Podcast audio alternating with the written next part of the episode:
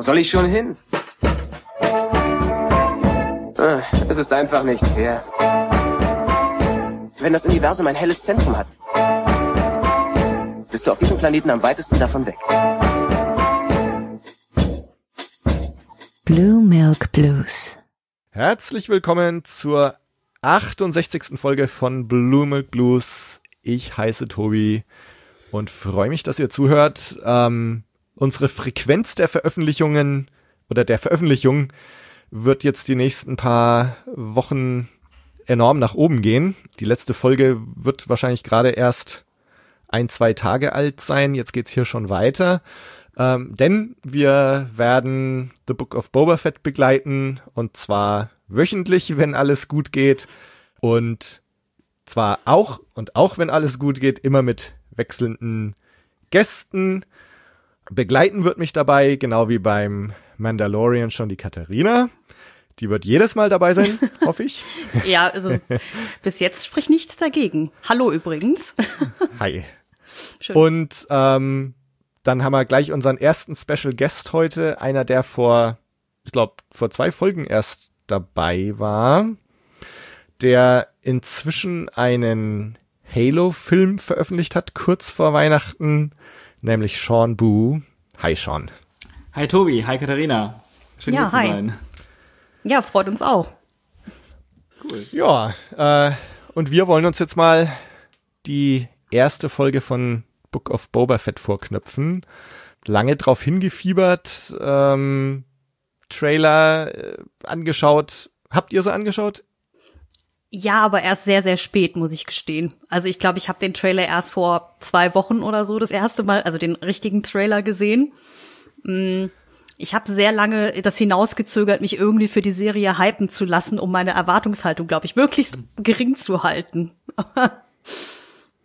Es klingt so, als hättest du ihn schon vor einer ganzen Weile gesehen. Ja, wobei ich auch, ähm, also ich war eher so ein bisschen, hab den Trailer so zur Kenntnis genommen und war jetzt aber nicht so mega gehypt von dem Trailer, wobei ich mich schon sehr, sehr auf diese Serie gefreut habe.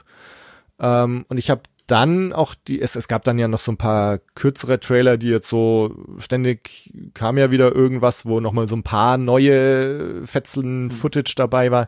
Das habe ich jetzt dann alles gar nicht mehr angeschaut, weil ich mir gedacht habe, okay, jetzt die paar Tage, die kannst du jetzt auch noch warten, bis es dann losgeht. Genau. ähm, also insofern war ich jetzt nicht einer, der so alles aufgesaugt hat. Wie war das bei dir schon? Ich glaube, ich habe so ziemlich alles tatsächlich gesehen, ähm, teilweise aber auch unfreiwillig. Also natürlich die Trailer oder den Haupttrailer habe ich gesehen, ähm, auch als er dann released wurde. Ich war auch natürlich sehr neugierig auf die Serie, ähm, bin aber auch nicht irgendwie gehypt gewesen, äh, wie jetzt vor den Film zu, zuletzt oder auch damals vor allem. Ähm, aber Mandalorian hat mir halt einfach auch gut gefallen, ähm, mit vielen Höhen, manchen Tiefen auch hier und da. Aber ich war einfach sehr neugierig, was die jetzt mit Boba Fett machen.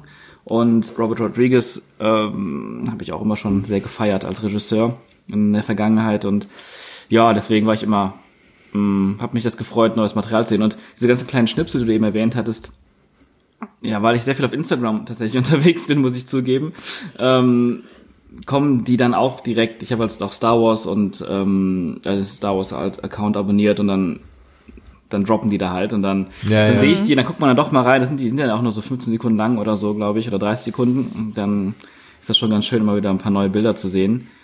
Um, ja, also so vom ersten Eindruck der Trailer war das bei mir aber auch so erstmal sehr viel, okay, man kennt vieles schon irgendwie so ein bisschen aus Mandalorian vom Look. Ist jetzt noch nicht ganz überraschend neu von den Bildern.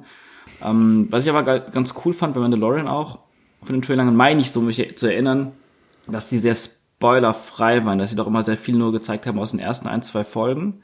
Da immer noch sehr viel Neues kommen kann. Von daher habe ich mich dann nicht, wieder nicht so viel Sorgen gemacht. Ja.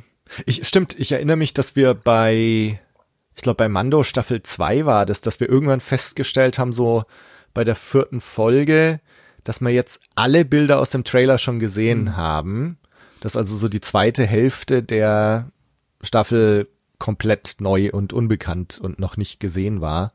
Und das, ich hatte den Eindruck auch so beim, beim Boba Fett Trailer, ich hab, hatte sogar gedacht, dass vielleicht der komplette Trailer aus Bildern aus Folge 1 besteht. Das hat sich ja jetzt als falsch rausgestellt.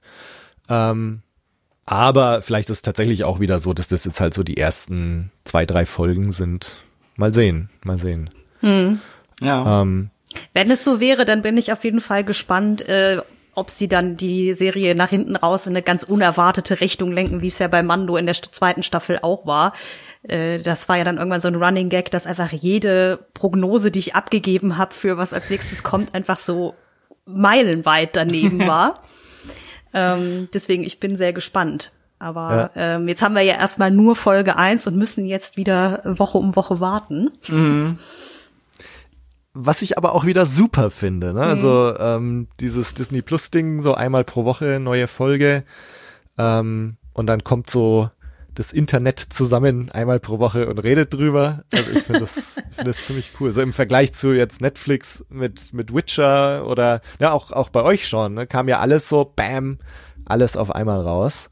Ähm, Ja. und das, ich, ich finde es irgendwie ganz schön bei Disney Plus, so dieses gestaffelte und ähm, man kann sich dann so am, ne, so wie, äh, wir hatten tatsächlich so klischeehaft, das ist so diese Watercooler-Gespräche, ne, so am Tag drauf auf Arbeit äh, redest du dann über, keine Ahnung, Game of Thrones oder, Ja. oder was weiß ich.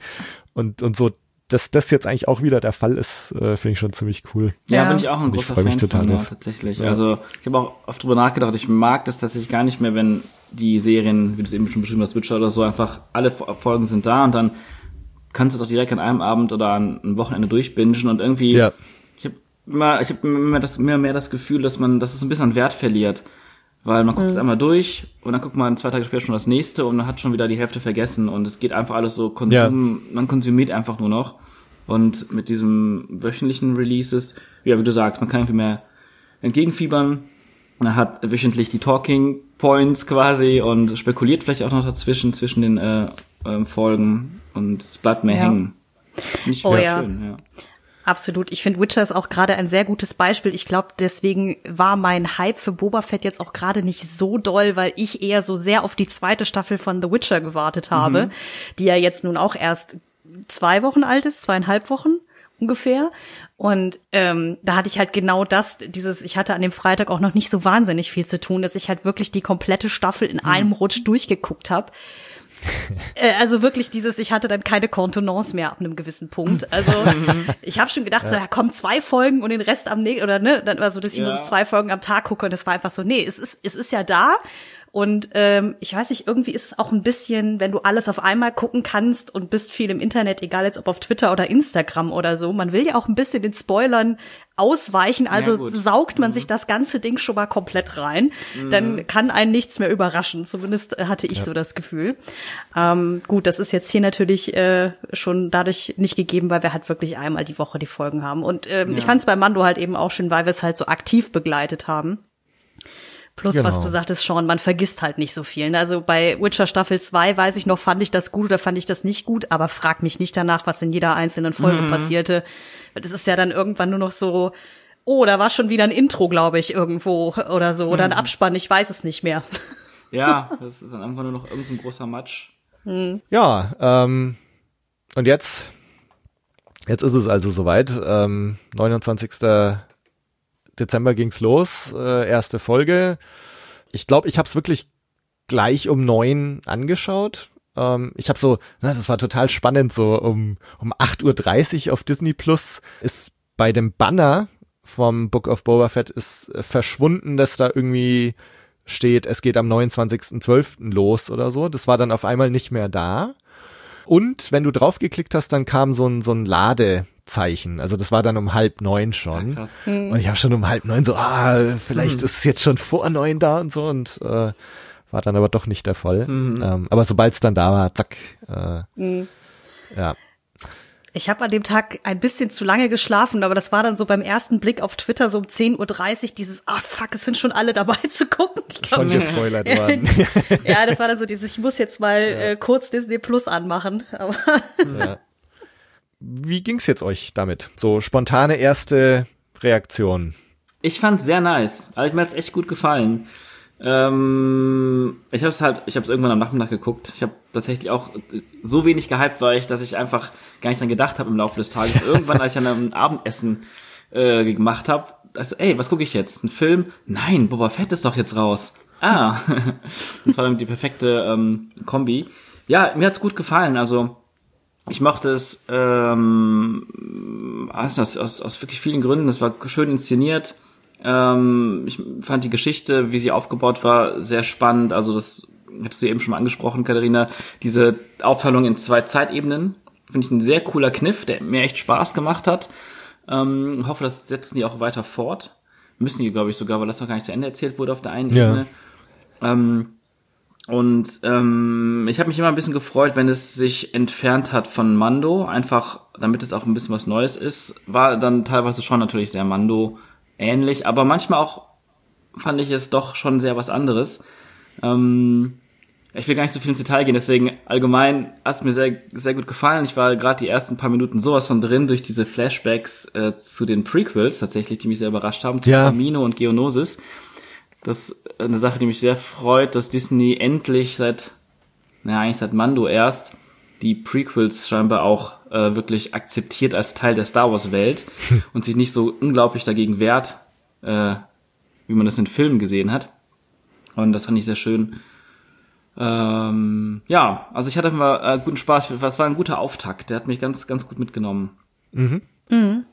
Kann ich eigentlich auch so unterschreiben. Also ich fand es auch sehr clever gemacht, eben das über zwei Zeitebenen zu lösen und nicht so irgendwie diese klassische, also was man ja in Serien auch des Öfteren mal sieht, ist, dass ja immer so gegen Ende der, äh, gegen zweite Hälfte immer so diese eine Flashback-Folge kommt, wo dann so Infodump-mäßig einmal die Backstory erzählt wird.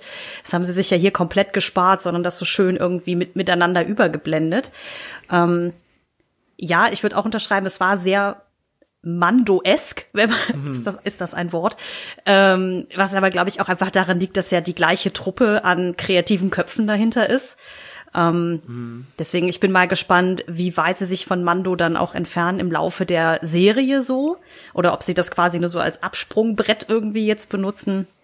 Aber ich fand den Start auch sehr ähm, vielversprechend, also weil sehr viele Sachen so angedeutet wurden auch und eben weil gerade auch die Flashback-Zeitebene nicht zu Ende erzählt war, dieses so, okay, wo ist denn da die Schnittstelle jetzt? Wie kommen wir von irgendwie, er ist in der Wüste bei den Tuskens und wird irgendwie akzeptiert zu, ich will jetzt unbedingt Jabba's Nachfolger werden. Da ist ja irgendwie so ein äh, inhaltlicher Sprung noch drin, den ich ganz Ja. faszinierend finde.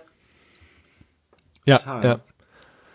Stimmt, also irgendwann werden diese Zeitebenen wahrscheinlich auch mehr und mehr zusammengeführt werden. Also, beziehungsweise, dass wir dann mit der Tusken Story da ankommen, wo, wo die Jetzt-Zeitebene losgeht, ne? dass er in Jabba's Palast ist, dass er in diesem äh, Regenerationstank liegt äh, und so und wir wissen ja im Moment noch gar nicht, wie viel, wie viel Zeit da jetzt vergangen ist oder wie viel Zeit da dazwischen liegt. Da kann theoretisch noch sehr viel erzählt werden, bis er da zum Palast kommt, äh, was schon noch ziemlich cool sein könnte auch. Ja. Ja.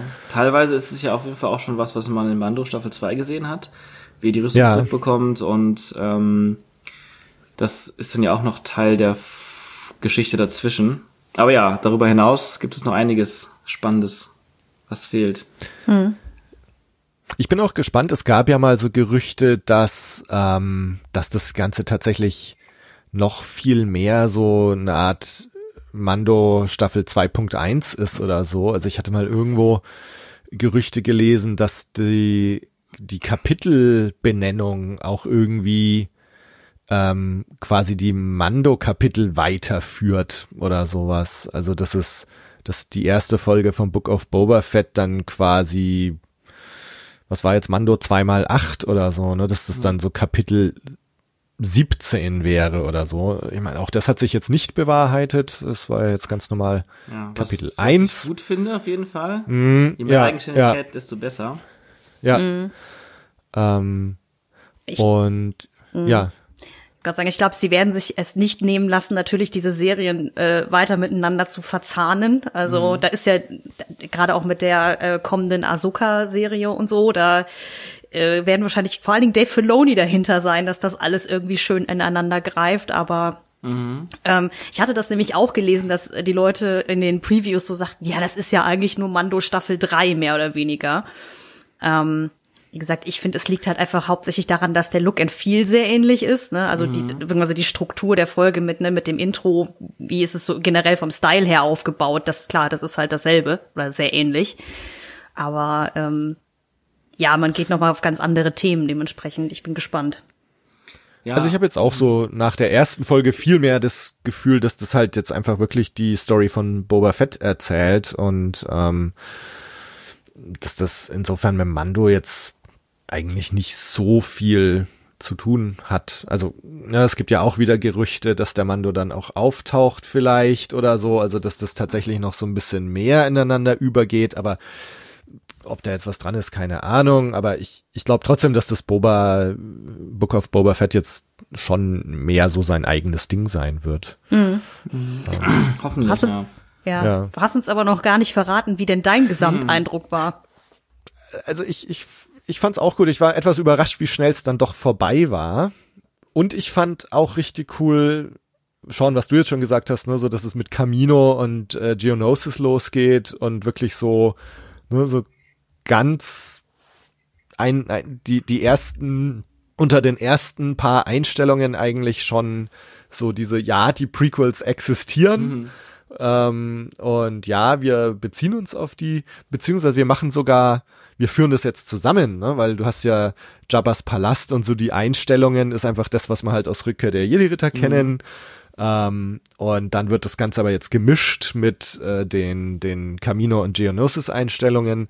Äh, und das fand ich irgendwie sehr cool, dass das so viel mehr als Mando ähm, sich auf die Filme bezieht und, und da irgendwie so ein, so ein bisschen so ein verbindendes Element jetzt herstellt. Ja. Äh, das, das fand ich sehr cool.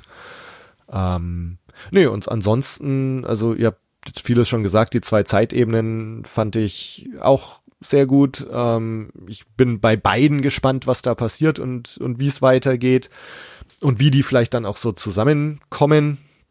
Ja, so als, als Auftakt für diese Serie ähm, fand ich es auch sehr gut und hat definitiv Lust gemacht, da jetzt weiterzuschauen und dran zu bleiben und mehr zu erfahren. Ähm, genau. Ja, ich bin vor allem auch gespannt, ähm, was ich mir so gedacht habe dabei ist, auch gerade, ähm, also ich hoffe, dass die Serie deutlich mehr eine große Geschichte wird, um sich dadurch noch mehr vom Mando zu unterscheiden, weil beim Mando fand ich es irgendwann, ja, ich fand's nicht, ich fand's tatsächlich persönlich nicht so stark bei Mando, dass man immer so, jede Folge hat ein eigenes Abenteuer, immer wieder ein neuer Auftrag, abgeschlossen, nächste Folge, neuer Auftrag, abgeschlossen, nächste Folge. Und in der zweiten Staffel von Mando endet es fast auch immer mit irgendeinem Cameo oder irgendeinem Fanservice-Moment als Cliffhanger, wo man dann dachte, wow, aber es wurde dann gar nicht weiter aufgegriffen, weil es dann Thrawn erwähnt wurde, dachte ich so, oh mein Gott, geil, und dann, ja, es wurde einfach nur mal erwähnt, hier für die Fans, und dann ging es mit was anderem weiter. Ähm, und ich hoffe, dass bei Boba Fett man wirklich eine viel zusammenhängendere Geschichte hat. Mehr wie Breaking Bad oder Game of Thrones eben. Das, das finde ich immer sehr cool. Und was ich auch hoffe, ist, dass ähm, man nicht nur auf Tatooine bleibt. Obwohl es natürlich Sinn macht, wegen äh, er ist Jabba's Nachfolger und so, aber man muss halt schon sagen, dass Tatooine jetzt in den letzten 40 Jahren schon sehr oft eingesetzt wurde in Star Wars, man schon sehr viel davon gesehen hat. Auch wenn sie jetzt immer wieder neue Ideen hatten, auch in dieser Folge mit Tatooine. Ja. Aber ich hoffe, dass man da auch mal ein bisschen ähm, was Neues sieht Ja. am Planeten und so. Ja, da bin ich auch extrem gespannt. Ich meine, ich äh, muss gestehen, gerade in der Flashback-Sequenz quasi, wenn er da bei den Sandleuten ist, ich weiß nicht, warum mich das persönlich so abholt. Ich habe sowas ähnliches, glaube ich, in unserer Mando-Besprechung auch mal gesagt, aber ich finde das sehr cool, dass die Tasken einfach ein bisschen mehr Charakterisierung kriegen.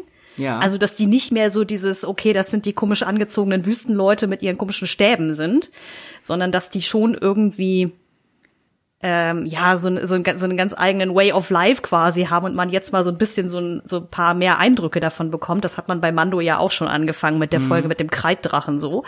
Ähm, dass man halt so Aspekte von Tatooine vielleicht beleuchtet, die bis jetzt noch nicht so im Fokus waren. Das ist zumindest nicht in dem Disney-Kanon.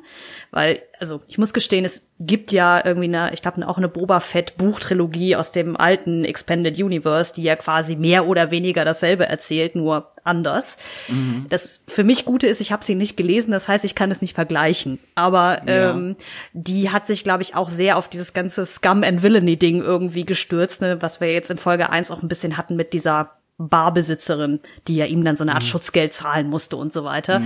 Mhm. Da bin ich mal gespannt. Ich habe das Gefühl, das ist so ein Aspekt von Tatooine, den ich jetzt so oft noch nicht gesehen habe. Aber ja, vielleicht haben sie mit der Flashback-Timeline so ein bisschen die Möglichkeit, ihn auch mal von Tatooine wegzubringen oder so. Ich, ich, ich weiß da nicht so richtig, was ich zu erwarten habe, weil jetzt gerade wirkt es ja noch sehr dort verankert, ne? Aber mhm. ja, das stimmt, ja. stimmt, total. Also ich, zumindest diese komplette Zeit bis zu dem, wo wir ihn dann in seinem Tank da sehen. Ich meine, das wird ja alles auf Tatooine sein. Ne? Also die mit den mit den Tusken Raiders, äh, dass er dann vielleicht irgendwie von ihnen aufgenommen oder akzeptiert wird. Ähm, so ein bisschen der mit dem Wolf tanzt, ne? einer von ihnen wird. Mhm. Ähm, und dann irgendwann halt anfängt auf Tatooine dann den Palast da zurückzuerobern und so. Und ich meine, das wird schon mal alles irgendwie auf Tatooine spielen. Und jetzt ist halt die Frage in, in dieser Jetztzeit der Serie, dass er jetzt zum Crime Lord werden will, dann müsste es ja eigentlich, äh, ich hätte jetzt bald gesagt, internationaler werden. Hm. Äh, also ne, auch auf andere Planeten sich ausweiten. Also mein Eindruck war immer, Jabba ne, ist halt auf Tatooine basiert, aber sein Herrschaftsbereich und sein Einflussbereich äh, geht weit über Tatooine hinaus. Und das hoffe ich, dass man das so ein bisschen sieht, also dass man tatsächlich äh, auch auf andere Planeten kommt. Mhm. Ist tatsächlich auch also einer meiner Wünsche für, für die Serie. Ja. Mal sehen. Wäre halt spannend zu sehen, weil er hat ja Fennec Shand noch dabei und ich glaube in der, korrigiert mich, wenn ich mich jetzt falsch erinnere, aber da war ja auch irgendwie so ein Satz, den sie sagt von wegen, wir müssen nicht alles zusammen machen oder ich kann als deine rechte Hand irgendwie Dinge erledigen, du musst da nicht selber hingehen. Ähm, mhm. Wenn sie doch sich auf den Weg zu der Bar machen, vielleicht ist sie auch das Vehikel, um dann die Story mal anderswohin zu transportieren. Stimmt. Aber mhm ähm, das wird halt spannend, irgendwie so die Dynamik zwischen den beiden irgendwie auch dann, was also jetzt ja. im weiteren Verlauf quasi. Mal schauen. Ja, ja ich finde den Aspekt ja. auch sehr spannend, Katharina, du gerade erwähnt hast, dass diese ganze Crime-Sache, die man bei Star Wars noch nicht so wirklich gesehen hat, bei Han Solo so ein bisschen angeteasert, aber das fand ich auch mal ein sehr, sehr spannendes, eine spannende Szene quasi in Star Wars und habe mir auch mal gewünscht, dass dazu Filme damals entstehen.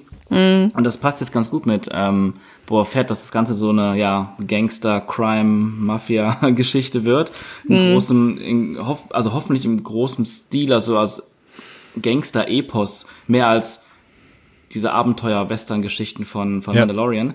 Das ja. finde ich ziemlich cool und gerade wo wir, wo ihr über Jabba gesprochen habt, hatte ich gerade so ein paar Gedanken dazu, dass, also ich meine, ähm, in Episode 1 wird ja noch gesagt, dass Tatooine von den Hutten kontrolliert wird. Ich habe immer das Gefühl gehabt, dass die dass Jabba zumindest so seine Base hat auf Tatooine, aber es gibt ja noch deutlich, es gibt ja noch viel mehr Hutten, ein viel größeres yeah. Hutten-Syndikat, äh, würde ich mal sagen, und den Heimatplaneten der Hutten nach Shada.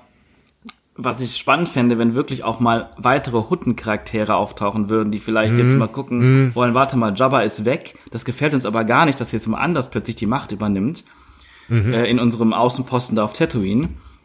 Da schicken wir jetzt mal ein paar Leute rüber. Das fände ich ziemlich geil. Ja. Mhm das ist, glaube ich, das, was ich auch hoffe, was sie angedeutet haben mit diesen Assassinen, die die ja angreifen. Ne? Mhm. Also es, ähm, ich finde ohnehin thematisch ganz spannend, dass äh, er ja irgendwie zu Fennec Shand sagt, von wegen Jabba hat mit Furcht regiert, ich will mit Respekt regieren. Mhm. Wo ich erst schon mal frage, wie kommt ein Boba Fett zu dieser äh, Schlussfolgerung oder zu diesem mhm. Anspruch, das zu machen? Und ähm, ja, wie gesagt, die werden ja dann quasi in der Serie zwei Sekunden später auch direkt irgendwie attackiert, was halt heißt, sein Weg da akzeptiert zu werden, wird nicht einfach werden. Mhm. Mm. Vielleicht wäre das mal eine Möglichkeit und ich glaube gerade ähm, in The Clone Wars und so gibt es ja in den also in den Animationsserien kommen mhm. ja auch andere Hutten vor. Also das wäre ganz cool, die auch mal in einer Live-Action-Serie zu sehen. Ja, total. So. Ich meine, es ist natürlich sehr schwer zu machen. Sei, mhm. Wenn, dann werden sie wahrscheinlich als Animatronics machen, einfach so wegen dem Look. Aber Java gab es ja auch schon digital. Bin mal gespannt. Mal mehr, mal weniger erfolgreich. Ja. Ähm, also Episode 1 sah zumindest ziemlich gut aus für die Zeit. Mhm. Ähm, ich bin gespannt. Wenn, also ich hoffe es, ich hoffe es eh schon ewig, dass man mal Hutten sieht. in neuer, Ja. neuer, moderner Technik. Ich finde es ja. Ja. auch ziemlich Ja, krass. ja. Also die, die Qualität der Effekte ist mittlerweile ja richtig gut. Bei so einer Serie war ich teilweise echt erstaunt, wie gut die Effekte sind. Also das ist ähm, zum Beispiel dieser Massive, dieses hundeähnliche Action Ja, von den, ja. bei den Sandleuten, den man aus Episode 2 dann zum ersten Mal äh, ja, gesehen hatte und kennt.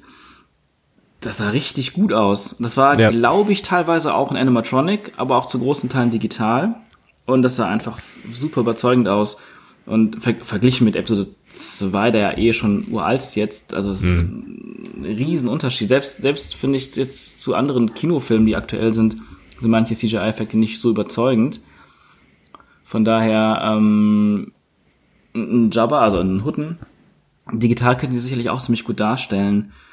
Und was ich auch sehr, sehr geil fand, wo ich gerade so über die Technik nachdenke und die Effekte, ähm, Mos Espa sah extrem geil aus. Und ähm, sie, also endlich mal eine große Stadt, unabhängig jetzt von Filmen oder, oder Serien. Ich finde generell in den neuen Star Wars Filmen oder in der Disney Star Wars Welt gibt es viel zu wenig Städte in Star Wars, viel zu viele karge Landschaften oder Wälder. Und ähm, was ich extrem enttäuschend finde bei den Filmen. Äh, bei einer Serie kann man immer noch sagen, ja gut, die haben nicht das Budget. Und bei Boba Fett, äh, nee, sorry, bei Mandalorian haben die halt auch öfter mal Städte oder Siedlungen gezeigt, die aber gefühlt alle Tatooine mit einer anderen Farbe waren und sehr klein, was ich auch ein bisschen schade finde. Ähm, aber jetzt zum ersten Mal so eine richtig große, also auch also super geil aussehende Stadt ähm, dargestellt. Das finde ich sehr nice. Und was ich da in dem Zusammenhang auch sehr beeindruckend fand, war, da gab es ja diese so eine Assassinen, diese Verfolgungsjagd, wo die dann über diese Dächer, die sie ähm, Ah, die Dächer verfolgt. Und das war, ich, ich war wirklich unglaublich geflasht, wie gut das gemacht war, wie, wie groß diese Stadt wirkte und wie in jeder Einstellung von oben nach unten und so von der, von der Seite du immer noch Gassen gesehen hast in der Tiefe, wo Leute rumliefen und, und da noch was rumflog. Also wirklich so eine Tiefe und Größe gezeigt. Normalerweise würde man sowas immer versuchen zu verstecken oder klein zu halten oder die Kamera bewegt sich kaum, aber hier war einfach, das war so frei, als wäre das eine echte Location, wo die gedreht haben Ja, ja. teilweise wie so ein, als wäre man in einem Game, aber in, in fotorealistisch. ja. Das hat mich sehr, sehr begeistert, weil ich, mir fehlt bei allen Regisseuren in der Vergangenheit von der, ähm, äh, von den neuen Star Wars Disney Filmen einfach die Liebe für Städte.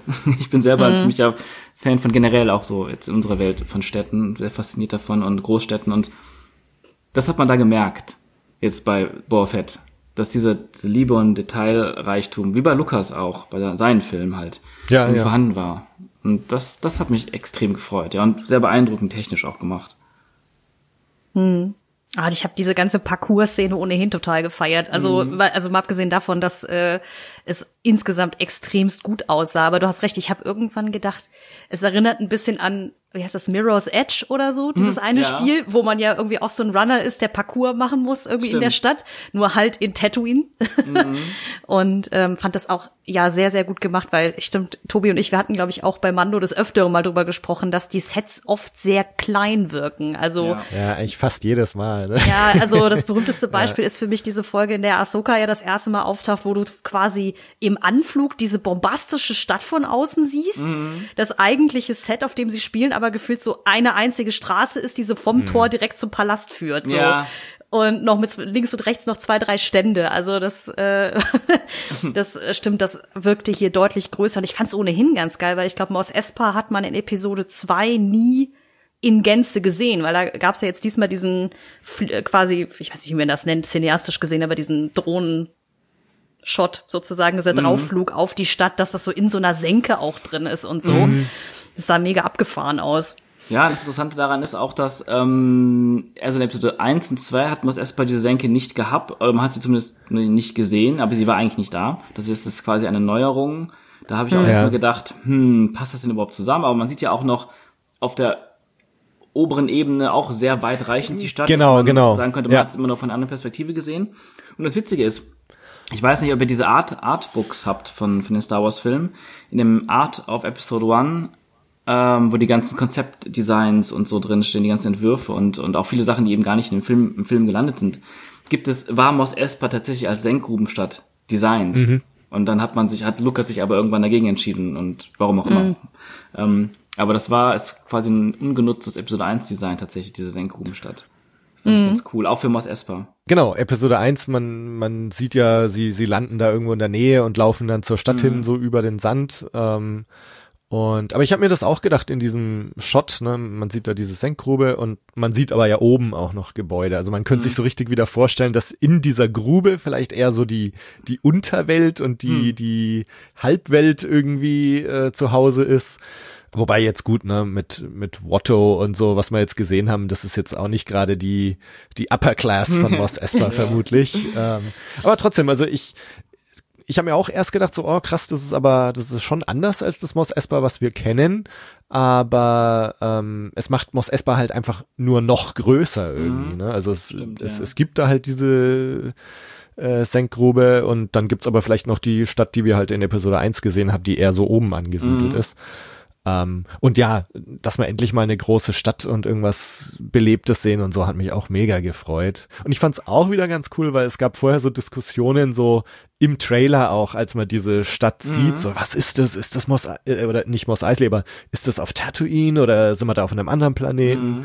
Und so, nö, es ist Mos Espa. Ja, es, ist, es ist eigentlich schon fast sehr schade, dass man sich die Frage stellen muss, ist das ein anderer Planet vielleicht? Weil das heißt eigentlich nur, dass man jetzt äh, mittlerweile schon gewöhnt ist, dass bei Star Wars so viele Wüstenplaneten existieren, die nach Tatooine aussehen, aber nicht Tatooine sein sollen. Finde ich auch Ja. eine Design-Fehlentscheidung äh, oder Fehlentscheidungen der vergangenen Jahre bei Disney oder Lucasfilm. Ja. Ja, Und überhaupt, also auch, ne, äh, wenn wir Tatooine jetzt gesehen haben in, im Mando, da haben wir, wir waren dann ja in Mos Eisley und waren in der Kantina und es war alles so leer gefegt und tot irgendwie. die Straßen Und dann haben wir noch das ähm, von Cobb Vant, seinen Außenposten da gesehen, äh, was auch wieder so ein, so ein Mini-Kaff, so eine Westernstadt war, eine Straße mit ein paar Häusle. Ähm, und insofern jetzt mal hier so wirklich Großstadt und so, ah, das fand ich, ja, fand ich wo du gerade die Kantina ansprichst, das fand ich auch so großartig, weil genau beim Mando in, glaub, in Staffel 1, wenn er da ja in die alte, bekannte Kantina reinkommt und da einfach nur eine einzige Figur drin sitzt, so, du denkst so, was zum Teufel ist denn bei euch passiert? Und jetzt sie in diese, ähm, in diese Kantina reinkommt, die ja sehr so posch aussah, also so upper class mäßig eigentlich. Noch nicht so ganz Casino, aber schon so ein bisschen hier tummeln sich so die etwas reicheren Crime Lords und Ladies rum. Ähm, und dass auch einfach wirklich was los war mit dieser mit dieser Band. Ich weiß leider immer nicht, wie diese ähm, diese äh, elefantenartige Alienrasse heißt, ne, die ja da an diesem Keyboard dann vor sich hin Ja, spielte. Max und Rebo war das, denke ich, ne? Dass der, der hat ja in Jabba's Palast gespielt und dann war er wahrscheinlich mal arbeitslos zwischendrin und jetzt ja, ich fand, spielt er da in The Sanctuary oder wie es heißt. ja, ich fand's auch Und, und dann auch, was ich noch witzig fand, dass sie so eine Art Variation von der Cantina-Musik spielen. Ja, so, so genau. Eine, Das fand ich auch geil, dass es aber auch drunter stand in den Untertiteln äh, Cantina Rem äh, Cantina Theme Remix Playing oder sowas stand okay, da. nee, das habe ich gar nicht gesehen. Aber so halt ein bisschen auch funky gemacht halt, ne? ja, ja, ja. Ja, stimmt. Bin ich voll bei euch. Das war endlich mal, endlich mal belebt und bei Mando war es immer viel zu, zu leer und tot und, aber ich glaube, das liegt, liegt sicherlich auch so ein bisschen an, an, an Technik und Budget und dass man sich bei Mando ja noch ein bisschen rangetastet hat, so ein bisschen. Ja. Aber ich glaube auch ein bisschen daran, dass trotz allem John, John Favreau ja auch einfach ein Riesenfan der alten Filme ist, so wie die meisten älteren Directors bei, bei äh, Lucasfilm. Ähm, und sich ja auch so langsam durch den äh, Dave Filoni ja erst so an die Prequels so dran gewöhnen musste. Oder konnte Ja. immerhin. Aber dass für viele ja auch so Abrams und so die ganz alten Filme noch vor der Special Edition, für die ja das Nonplusultra sind und da sind die Straßen halt ultra leer, da ist alles spärlich besiedelt. Und ich kann mir auch vorstellen, dass das deren Art ist, so, hey, wir wollen das so machen, wie es damals 77 im Kino war. Und da war es halt nicht so voll und leer. Was ich halt Ja. leider sehr falsch finde äh, von der Designentscheidung, weil es gibt einfach mehrere Filme und Lucas hat die Welten belebt, nicht nur in der Special Edition, sondern auch in den Prequels. Und die Prequels zeigen halt, wie Lucas sich die Welten immer schon vorgestellt hat. Äh, und das waren immer riesige, lebendige Welten mit viel, viel Volk auf den Straßen oder in, in Innenräumen. Wenn man sich allein die Artbooks anguckt, von allein Episode 4 damals, was Ralph McQuarrie gezeichnet hat, das war alles gigantisch, mit hunderten von Leuten und Statisten im Bild. Aber konnte man natürlich nicht umsetzen. Ja, Und ja. Ähm, ja, das ist das auf jeden Fall schön, dass sie jetzt so in diese Richtung gehen. Ja.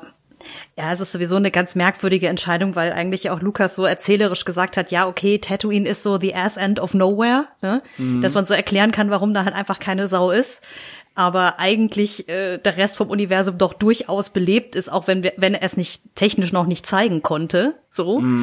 Und ähm, ja, ich glaube, auch bei Mando haben sie sich halt auch wirklich noch rangetastet, weil da ja wirklich einfach jeder Planet so die ausgestorbene Wüste oder eine Variation davon war. Also Ja. auch wenn wir auf einem äh, quasi Waldplaneten oder so waren, war da ja auch relativ wenig los oder man hatte dann einen Grund, das Ganze auf in irgendein Dorf am Ende der Welt äh, zu verlagern, wo dann halt auch nur der eine Platz ist mit den paar Statisten. Ja, ja. So, ja, deswegen mal gucken. Ich meine, sie haben aber natürlich auch technisch, glaube ich, beim Bando mega viel gelernt, ne? Also was sich Ja. wie wo am besten umsetzen lässt, auch mit diesen äh, rein projizierten Hintergründen und so weiter. Total. Ja, also ich, ich glaube, es war vielleicht tatsächlich so eine Mischung aus ähm, Rantasten, aus Budgetgründen, aber vielleicht auch mit eine, eine ganz bewusste stilistische Entscheidung, wenn man sich jetzt so die Vorbilder anschaut, irgendwelche äh, Samurai-Geschichten, so der, der wandernde Samurai, der von Dorf zu Dorf wandert und, und den Dorfbewohnern hilft oder Aufträge annimmt. Oder auch Western, du, irgendwelche Western-Outlaws, Revolverhelden, die sich auch durch irgendwelche kleine Watering Holes irgendwie durchschlagen. Äh, wenn man das so als Vorbild nimmt, dass es dann vielleicht eben auch eine ganz bewusste Entscheidung war, dass der Mando sich halt in solchen Bereichen aufhält. Ähm, ja, aber trotzdem, ne, also für ich gefühlt, was ich eben schon gesagt hatte, ne, gefühlt hat mich das irgendwie in jeder Folge von Mando fast wieder aufs Neue gestört, Ja. dass das alles so klein ausschaut. Voll. Und wir haben natürlich mit dem mit dem Volume aber auch eine total faszinierende und tolle neue Tech Technologie, ähm, die aber vielleicht auch eben diese Einschränkung hat, dass du halt, ähm, dass das ja in erster Linie ein Hintergrund ist, der da projiziert wird äh, und der der Hintergrund zwar so die Perspektiven irgendwie ändert, je nach Kameraeinstellung, ähm, aber wo es eben wahrscheinlich schwierig ist, das jetzt wirklich total belebt aussehen zu lassen, dass es halt eher statische Kulissenbilder eigentlich sind. Ähm, und ich, ich, das ist so ein bisschen so, jetzt kann ich es nicht mehr ungesehen machen. Also ich, ich denke jetzt auch beim Book of Boba Fett, also gerade bei diesen ganzen Tusken Raider Szenen, habe ich mir auch so oft gedacht, also, ah ja, haben sie wieder in The Volume gedreht. Ja, da hat man es leider tatsächlich echt ein bisschen gesehen, ne? weil das, also, ich meine, es ist super subtil und man muss drauf achten, aber der, du hast so quasi richtig gesehen den Kreis, in dem die Schauspieler auf dem Sand standen und wo es dann in diese nächtliche Dünenszene im Hintergrund überging, ne? Ich meine, klar ist es auch schwer, das belebt aussehen zu lassen, wenn man sich vorstellt, dass die auch nur einen gewissen Raum haben, in dem die, überhaupt die Schauspieler sich auch bewegen dürfen, ne? Also, ich glaube, das ist einfach dann in den Straßenszenen in Mos Espa ein bisschen besser gelungen, weil da der du hast einfach mehr Objekte, wo das so gut ineinander überblenden kann, gehe ich mal von aus, dass da der Übergang etwas nahtloser ist, als wenn du halt einfach nur platt Sand hast, so und dahinter geht die Düne weiter, so. Ja. Ich Aber- bin tatsächlich sehr, sehr neugierig, wie die das gemacht haben in Mos Espa, weil ich kann mir auch gut vorstellen, dass die tatsächlich da dann doch mal größere Kulissen gebaut haben. Ja. Ja. Also ich kann mir vorstellen, also ich glaube nämlich auch, dass es einfacher ist, in der Wüste oder in einem, ja, so, so Felsenlandschaften halt mit der Volume zu arbeiten und das nach hinten hin zu erweitern, weil es alles sehr, sehr ähnlich aussieht. Ähm, und so Stadt mit sehr viel Gebäuden und ähm, ich glaube, das ist also ich kann mir vorstellen, dass dass der Übergang sogar noch schwerer ist, mit Volume zu arbeiten. Ja. Aber ich bin auf mal Ja. sehr neugierig, weil ich meine, bei dem, ähm, es gab so ein paar, habe ich mal gesehen, so ein paar geleakte Bilder zu der ähm, Endor-Serie. Ja. Und äh, da haben die auch eine gigantische Set von so einer Stadt aufgebaut. Leider auch wieder so Tatooine-mäßig auf einem anderen Planeten. Aber das stimmt. immerhin trotzdem von der Größe des Sets schon wirklich beeindruckend. Deswegen kann ich mir vorstellen, vielleicht haben sie es jetzt hier auch, auch einfach mal ein bisschen größer gebaut. Mhm. Ja. Ja, und dann wahrscheinlich sicher auch äh, ganz viel CGI, aber, aber wahrscheinlich dann tatsächlich, würde ich jetzt fast sagen, dann da vielleicht eher weniger The Volume als vielleicht so eine Mischung aus, aus klassischen Kulissen und, und CGI. Set Extensions, ja. Ja, ja. Ja, es war, glaube ich, generell schon sehr clever gemacht. Ich war auch sehr überrascht, dass sie diese ganze äh, Salak-Szene, wo er da quasi aktiv verdaut wird gerade, das war ja, sah ja sehr handgemacht aus. Also beziehungsweise mhm. mit diesen, ja. also ich meine, das ist sowieso eklig schon allein durch die mhm. Geräuschkulisse, die sie da erzeugt haben dafür, aber ähm, es, ich fand es irgendwie dann doch sehr überzeugend gemacht, wie er da dann diesen ganzen Gedärm da irgendwie mhm. rumhängt und da wirklich wie so ein Seilakrobat sich eigentlich noch dann da durchwursteln muss, um rauszukommen. Äh, was mhm. dann auch erklärt, warum er so ungesund ausgesehen hat, so rein von der Gesichtsfarbe her anschließend. Ja. So dieses, äh, ja, schon leicht von der Säure angeknuspert. so. Aber lasst uns doch vielleicht mal, ähm, wo du jetzt den Salak ansprichst, lasst uns doch vielleicht mal tatsächlich so ein bisschen nochmal zurückgehen und so schlaglichtartig durch, durch was so passiert, äh, durchhangeln. Wir haben jetzt sehr viel so mhm. äh, über so ne, filmemacherische Sachen und so Meta-Sachen gesprochen, was wir uns noch erhoffen und so. Äh, vielleicht können wir mal so ein bisschen inhaltlich äh, auch noch sprechen, so was ist eigentlich passiert. Mhm. Ähm, und ja, gut, Salak ist, ist ja tatsächlich eine der ersten Dinge, die wir zu sehen bekommen. Also nach den schon erwähnten Camino und äh, Geonosis äh, Mini-Flashbacks ähm, sind wir dann tatsächlich im Inneren des Salak was ich auch erstmal mega gefeiert habe, dass mhm. das dass tatsächlich gezeigt wird gleich am Anfang. Ne? Mhm. Und ähm, ich fand's dann, ich weiß auch nicht, also ich, ich fand's insgesamt irgendwie schon ganz cool. Mir ging's dann aber fast ein bisschen zu schnell. Oder ich, ich weiß auch nicht, also ich hätte es mir dann irgendwie fast noch ein bisschen epischer vorgestellt mhm. oder so, ne? Weil Salak, ich meine, im Grunde lag jetzt Boba Fett seit 1983 mhm. äh, im Salak und jetzt sehen wir ihn rauskriechen.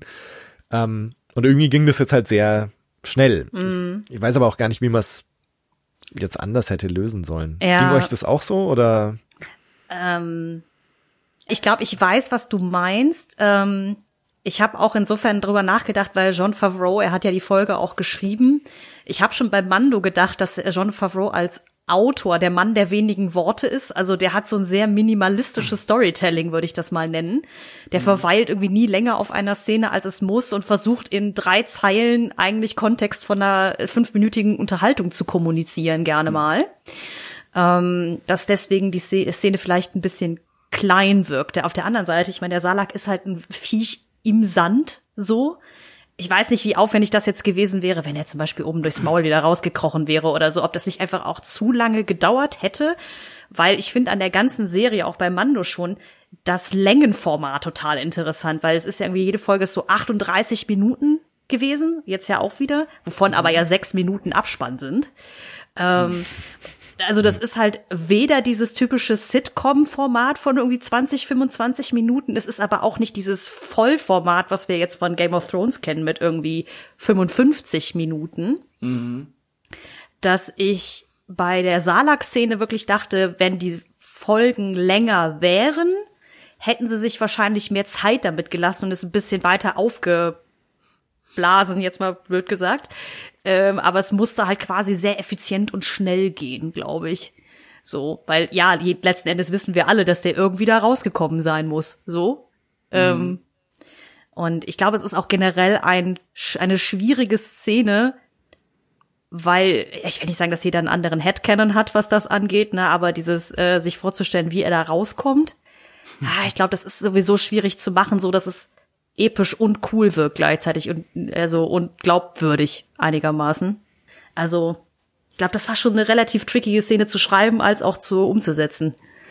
Ja, ich bin da bei dir auf jeden Fall. Ich denke auch, äh, dass das sehr schwierig in der Umsetzung ist. Ich habe mir auch da gedacht, also wie Tobi, dass ich ein bisschen ernüchtert war, wie schnell das ging und wie wenig man gesehen hat. Ich war erstmal mhm. sehr, sehr positiv überrascht, dass man es überhaupt sieht, schon. Ja. Und dass er dann da drin ist, in dem, im, im Magen, wo auch immer ähm, vom Salak. Aber dann ging es ziemlich schnell vorbei. Ja, ich, ich habe mir aber auch gedacht, ähm, okay, das ist auch einfach äh, filmtechnisch, tricktechnisch irgendwie eine extreme Herausforderung. Und dann haben sie einfach gesagt, komm, wir nehmen den einfachen Weg und ja, den effizienten Weg.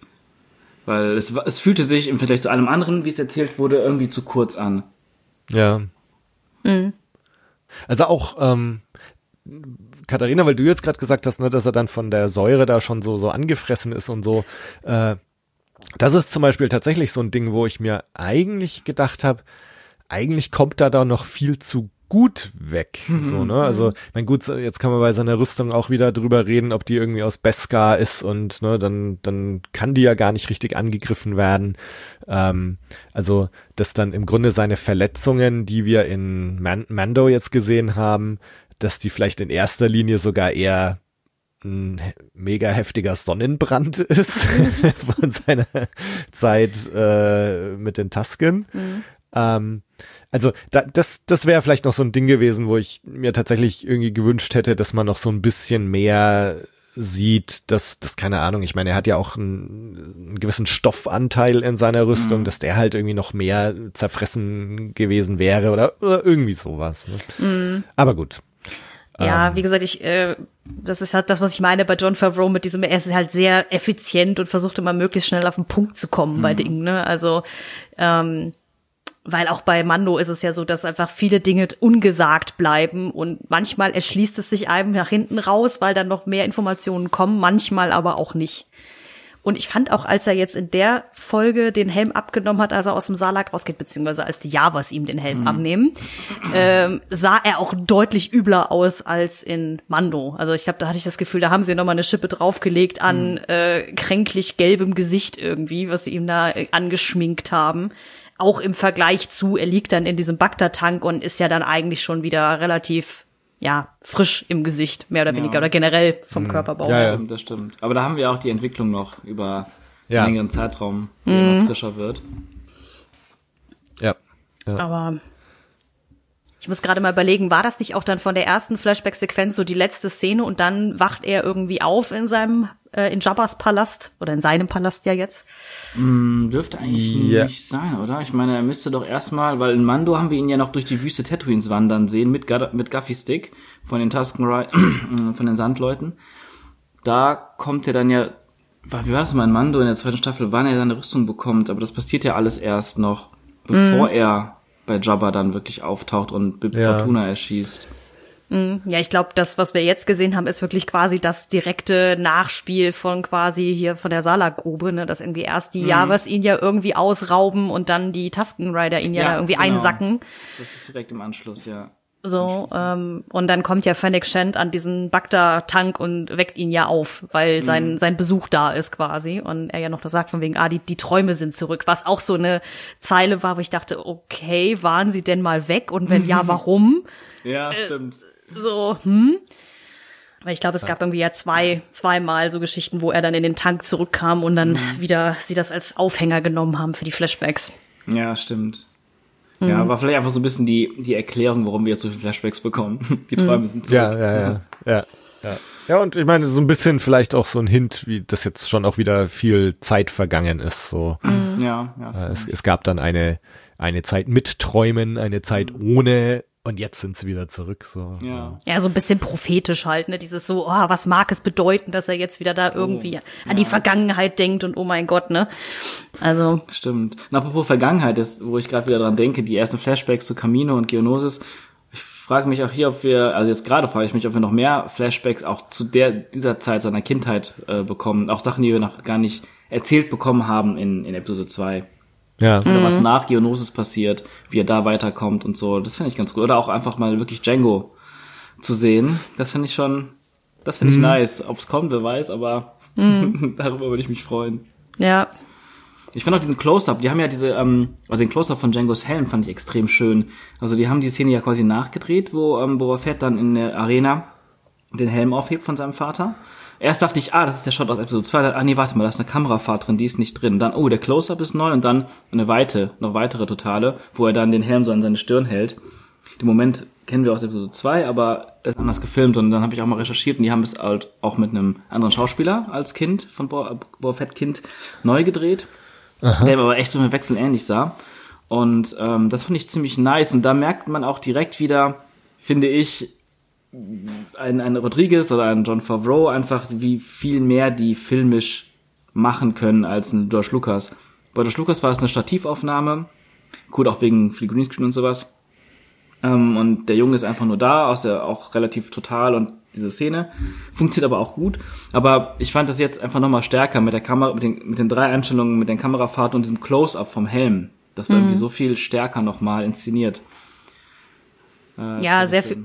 Ja, sehr viel persönlicher. In Episode 2 ist das ja so nur so kurz, okay, das ist jetzt hier der Ausklang von dem Kampf in der Arena und dann geht's ja direkt weiter mit irgendwie Schlachtengemetzel draußen so. Genau. Da hat das ja eigentlich nicht so richtig Zeit zu wirken. Genau, genau, wie du sagst, das ist persönlicher, viel persönlicher inszeniert hier. Ja. Ja. Bei Lukas ist wie vieles leider so das persönliche, emotionale sehr distanziert. gewesen.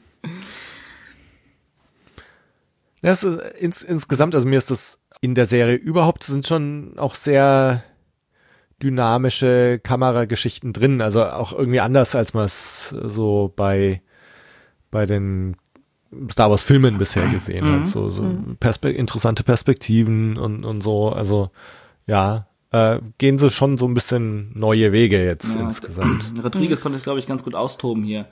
Äh, Ja. Ich fand, ich fand, ich muss auch sagen, Rodriguez, ich war ein großer Fan von ihm damals mit ähm, Desperados, Desperado oder ähm, From Dusk Till Dawn und Sin City auch und dazwischen noch Filme. Aber er hat irgendwann total nachgelassen und irgendwie immer mehr, ich würde wirklich sagen, Crap gemacht.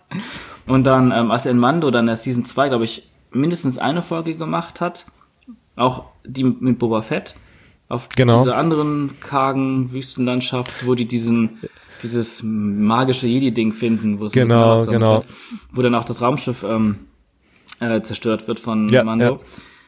Die wurde viel gefeiert, diese Folge, und ich mochte die, ich fand die extrem lame, muss ich ehrlich sagen. Ich fand die so simpel aufgebaut und dann im Endeffekt auch wieder dasselbe Ding, die kommen wo an, oh Problem, oh Feinde, oh wir ballern, oh wir verlieren fast, ah, Deus Ex Machina kommt und rettet uns, Ende.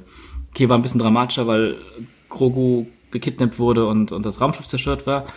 Aber ich fand auch die Inszenierung nicht so geil in der Folge. Das war alles so ein bisschen möchte gern und Boa Fett wirkte da auch mit seinem leider Biobauch irgendwie so ja, komisch stimmt, ja. auf dem Mann Umhang der geklebten Ja. Rüstung so unglaublich Ja, ja. lame und wie er dann da so cool stand und der einen Stormtrooper abschießt, dachte so, boah, nee, sorry, das, das, das ist es einfach nicht.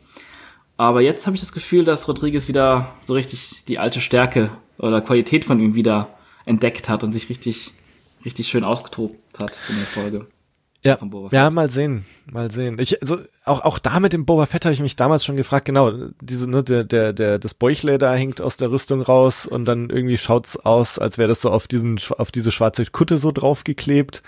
Ähm, auch damals hatte ich mir so gedacht, na, vielleicht ist das auch wieder so Absicht, ne, dass das jetzt so ausschaut, äh, um auch zu zeigen, also er ist vielleicht nicht mehr so der Alte.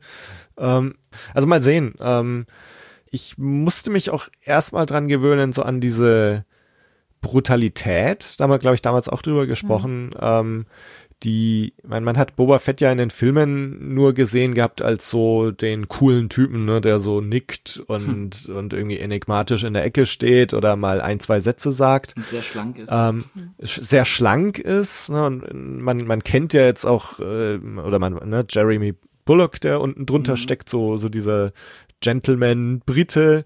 Ähm, und dann so diese, diese heftige, krasse Körperlichkeit und Gewalt vom Temuera Morrison, äh, musste ich schon irgendwie erstmal so ein bisschen umdenken. Ähm, und da bin ich tatsächlich auch gespannt, wie das so über die ganze Serie hinweg sich jetzt so entwickelt und ähm, Ja. und wie sich das so zusammenfügt insgesamt. Und wo ich auch gespannt bin, für mich lebte Boba Fett halt an sich eigentlich immer von, von dieser Mysteriosität und einfach eine coole Rüstung, cooler Helm. Ähm, und das haben wir jetzt natürlich im Mando schon gehabt, ne, dass du eine ganze Serie hast, wo der Typ eigentlich so gut wie nie den Helm abnimmt. Und bei Boba Fett geht man jetzt natürlich nicht nochmal genau diesen Weg, aber wir haben dadurch halt diesen Boba Fett, der so ein bisschen entmystifiziert wird. Also man sieht ihn jetzt ständig ohne Helm. Ähm, da bin ich tatsächlich auch gespannt, wie, wie ich das dann so finden werde. Ja. Also, Ich muss aber gestehen, ich habe auch, weil wir ja eben von der Traumsequenz gesprochen haben, und dann kommt ja direkt im Anschluss, wenn er dann aufsteht und sich fertig macht für seine Audienz da, kommt ja so eine Szene, die ich glaube, ich fand sie cool, die hätte aber noch geiler sein können, wenn ja diese zwei Droiden ihm die Rüstung anlegen. So ein bisschen einen auf Iron Man, ja.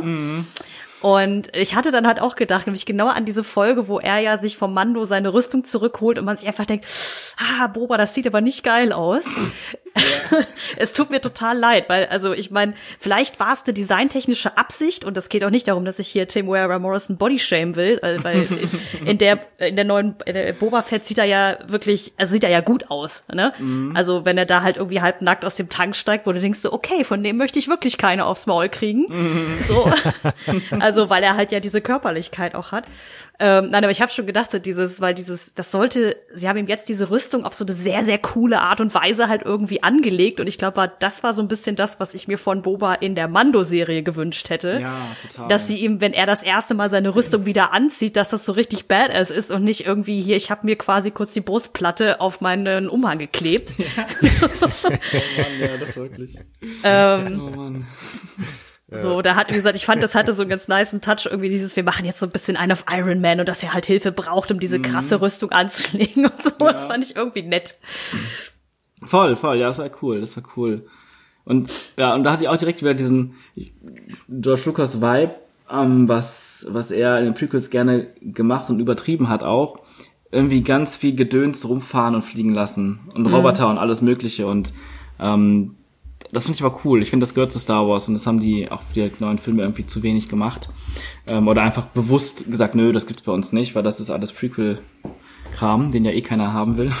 Mhm. Ähm, das fand ich ganz cool. Die, die, die mit, genau, die Roboter an sich überhaupt, aber auch diese, diese Anziehsequenz. Das stimmt. Und jetzt, ja. wo du sagst, John Favreau natürlich, Iron Man.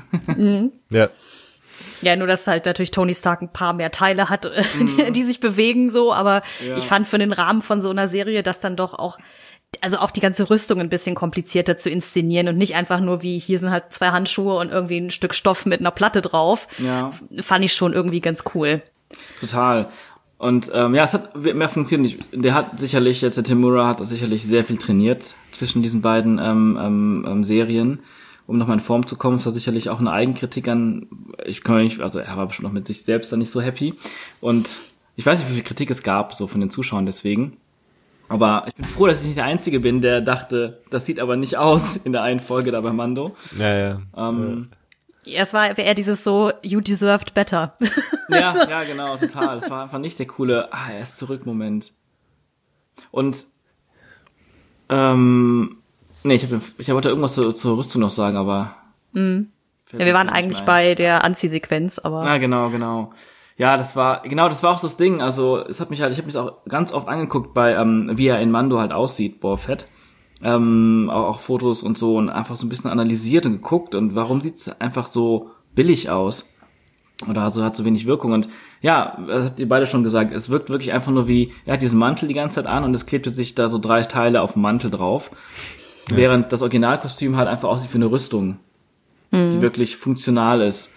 Ja. Und das ist jetzt deutlich besser, viel, viel, viel, viel besser. Aber ich finde, man merkt immer noch, es ist immer noch nicht da, wo es ursprünglich mal war, von der, nee, von der Rüstungshaftigkeit nee. und ja. äh, Coolness. Sie hat über, überhaupt viel Stoffanteil. Ich glaube, das liegt, mhm. das ist auch so ein bisschen sehr merkwürdig, weil bei genau. äh, Jeremy Bullock wirkt sie halt einfach wie so ein Vollpanzer eigentlich. Mhm, genau. So. Und jetzt Wobei natürlich auch, auch da sehr viel Stoffanteil war. Es ist nur einem irgendwie nicht so aufgefallen, ja, vielleicht auch. Die Balance so und, und ja. Und das, das ging ja schon los beim Mando, als, als Cop Vant dann auf einmal die Rüstung anhat, ne? Und der auch so wie so eine halbe Portion ausschaut, die da irgendwie ja. gar nicht richtig reinpasst in diese Rüstung. Mhm. Da kann man wieder sagen, okay, ne, da hat es noch Methode ähm, da muss einfach Boba Fett rein in diese Rüstung ja. und nicht so ein dahergelaufener Sheriff. Mhm. Ähm, nur als dann Boba Fett eben drin steckt, äh, wurde es nicht gerade besser. nee. Vielleicht ähm. war es aber auch einfach, damit niemand cooler aussieht als der eigentliche Mando in der Serie. Ja, ja, ja, ja. Also das ist eh so ein Ding, wo ich auch sehr, sehr gespannt bin, wo die Serie noch hingeht, weil ich habe so das Gefühl, dass ich im Moment noch nicht so ganz sagen kann, wie genau ist der Boba jetzt hier eigentlich dargestellt? Also ist er noch dieser coole Typ, der irgendwie immer Herr der Lage ist und immer cool ist und, ähm, und irgendwie super badass ist? Oder sieht man mehr und mehr so Schwächen und dass er eigentlich gar nicht so unbedingt in seinem Element ist. Also was ich meine, mhm. ähm, dass schon auch sehr viel gezeigt wird, wie Sachen irgendwie schief gehen. Ne? Also diese, diese Audienz, die er da macht, mit, die müssen ihn jetzt bezahlen und dann gleich der Dritte, der kommt, äh, zahlt schon mal nicht. Ja, und dann gibt's gleich so den ersten kleinen Disput zwischen ihm und, und Fennec. Also, dass ne, Fennec vielleicht irgendwie so ein bisschen mehr, ne, so, also unter Jabba hätte es das nicht gegeben, diese mhm. Insolenz. Ähm, und dass, dass du immer so das Gefühl hast, dass, dass Boba jetzt noch nicht so ganz Herr der Lage ist, sondern dann läuft er da durch die Stadt und ist ja auch wieder ganz nett, ne? Er lässt sich nicht tragen, er läuft mhm. selber, äh, aber dann im Grunde sein sein Tross besteht jetzt aus Fennec und dann diesen zwei Gamorianern mit mhm. schief sitzenden Helmen, äh, wo Jabba halt einen ganzen Palast voller Gamoran Guards hatte. Mhm. Ähm, also es ist alles so ein bisschen so ein Stück kleiner, so ein Stück noch möchte gern ja. Crime Lord. Total, ähm, ja. Und da bin ich sehr, sehr gespannt. Also mhm. ist das tatsächlich so, dass, dass dieses, dass das so ein bisschen die Verletzlichkeit von Boba gezeigt wird, dass er nicht immer Herr der Lage ist und nicht immer weiß, was er tut? Oder wird er doch noch so als der coole Badass dargestellt, der einfach ein krasser Typ ist? Mhm. Bin ich sehr gespannt. Ja. Ja, total, total. Ja, das, da würde ich halt wieder anknüpfen bei dieser, bei diesem Satz von ihm relativ am Ende, wo er ja irgendwie sagt von wegen I intend to rule with respect oder irgendwie sowas. Ähm, auf der einen Seite ist das natürlich ein sehr edles Ansinnen. Ich meine, sie haben ja jetzt die Rolle von Jabba als Daimyo dem Ganzen ja auch wieder diesen Samurai-Anstrich gegeben, weil der Daimyo ja eigentlich aus dem äh, Shogun Japan so ein Fürstentitel ist.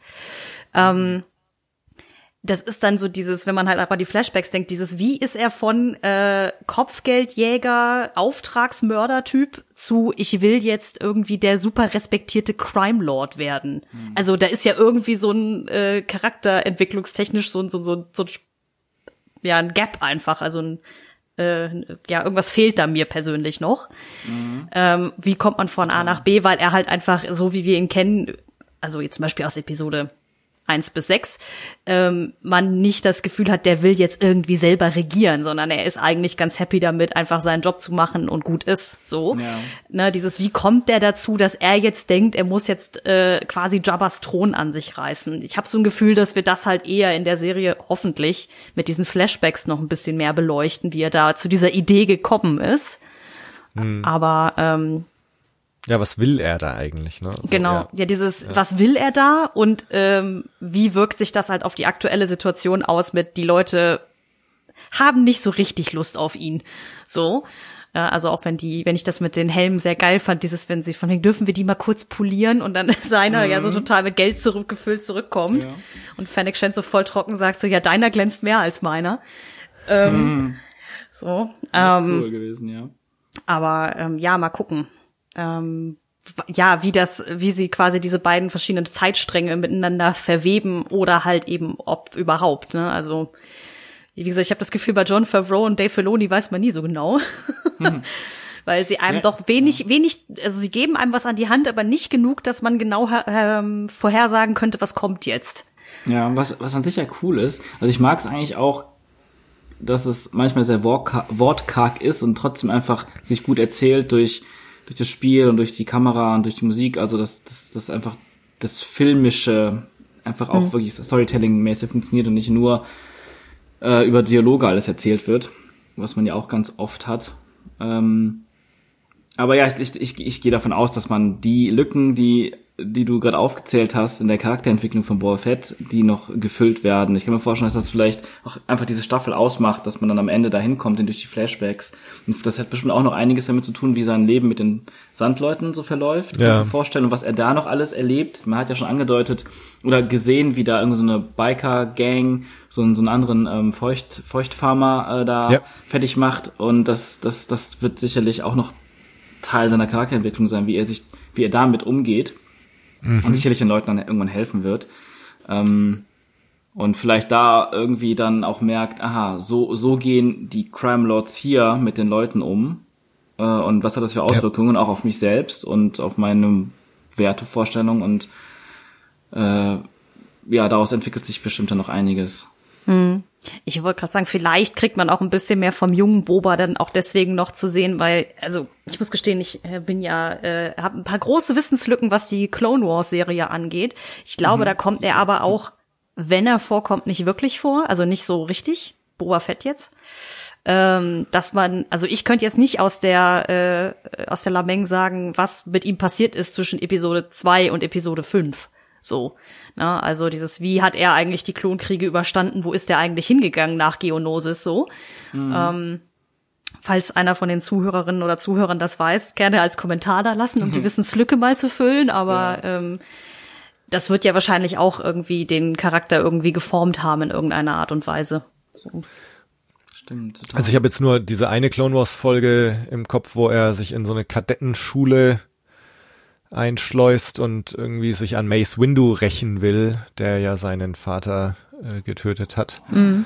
Ähm, und so halt auf, auf Rache aus ist und damit Aura Singh, wenn ich mich recht erinnere, irgendwie zusammen ist, dass die so ein bisschen äh, die Erzieherin-Rolle ah. übernimmt. Ähm, so, das ist jetzt gerade mein Stand der Dinge. Mhm.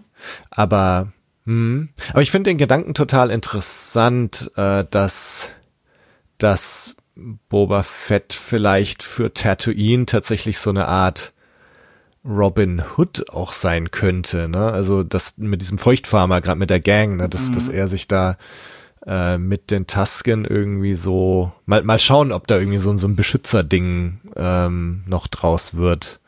Mal sehen. Mhm. Ähm, ja ähm, was ich sehr geil fand, wieder mal die Musik tatsächlich. Ja. Mhm. Ähm, auch wieder sehr Star Wars untypisch, auch viele Western-Klänge drin. Ich fand es sehr geil. Also ähm, die Mando-Musik hat man natürlich schon ziemlich krass im Ohr.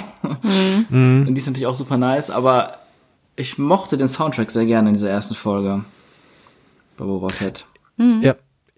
Und ich fand auch angenehm, ich meine, das ist ja auch wieder von ähm, Göransson, aber das ist auch schon nochmal noch mal ganz anders klingt ja. als der Mando-Soundtrack. Äh, und ich fand sehr cool diese Hum, Tom oder ne, diese diese mhm. Tribal-Gesänge, äh, ja. die die bei den Tusken dann kommen, äh, war war sehr cool. Äh, ja, also auch äh, wieder super und und und schön wirklich, dass es wieder ein bisschen was anderes ist und und auch nochmal was Neues ist. Mhm. Hat mir auch sehr gut gefallen. Cool.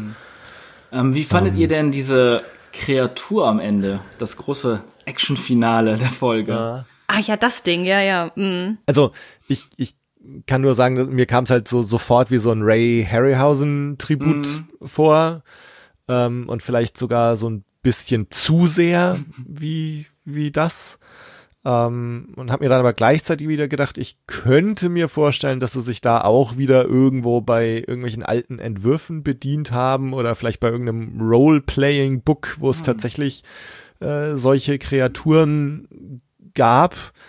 Ähm, also ich, ich weiß es nicht, mhm. aber ich, das war irgendwie meine Vermutung, dass das schon mal irgendwo etabliert wurde, ähnlich wie diese Schneespinnen mhm. Mando, die ja auch wieder auf ein altes Macquarie-Design ja. zurückgingen.